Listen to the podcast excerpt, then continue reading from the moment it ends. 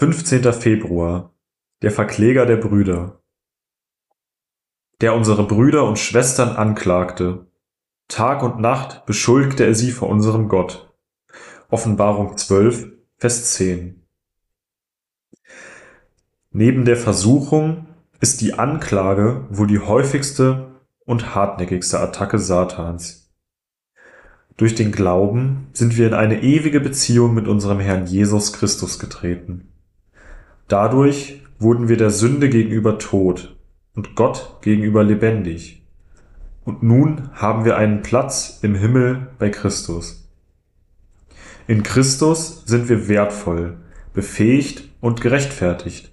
Satan kann absolut nichts tun, um etwas an unserer Stellung in Christus und am Wert, den wir in Gottes Augen haben, zu ändern.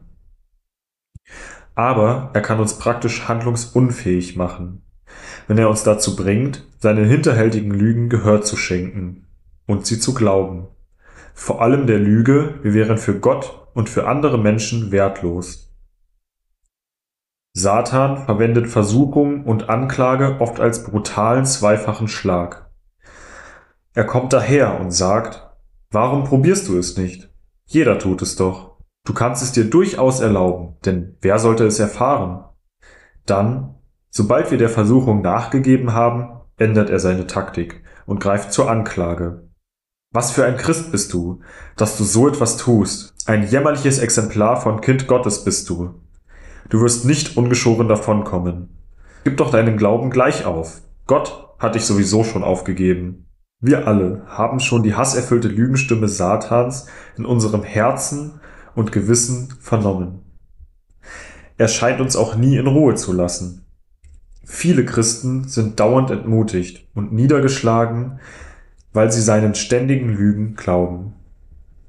Und wer gegenüber seinen Anklagen klein beigibt, wird letzten Endes der Freiheit beraubt, über die sich Gottes Kinder nach seinem Willen freuen sollten. Die gute Nachricht ist, dass wir es nicht nötig haben, auf die Anklagen Satans zu hören und in Verzweiflung und Niederlage zu leben. Satan ist nicht ihr Richter, er ist nur der Ankläger. Wenn Satan sie mit Anklagen, wertlos zu sein, angreift, so hören sie nicht darauf. Reagieren sie stattdessen so. Ich habe mein Vertrauen auf Jesus Christus gesetzt und bin in ihm ein Kind Gottes. Ich bin von Gott aus dem Feuer des Gerichts gerettet worden. Gott hat mich für gerecht erklärt. Satan kann kein Urteil fällen und keine Strafe verhängen.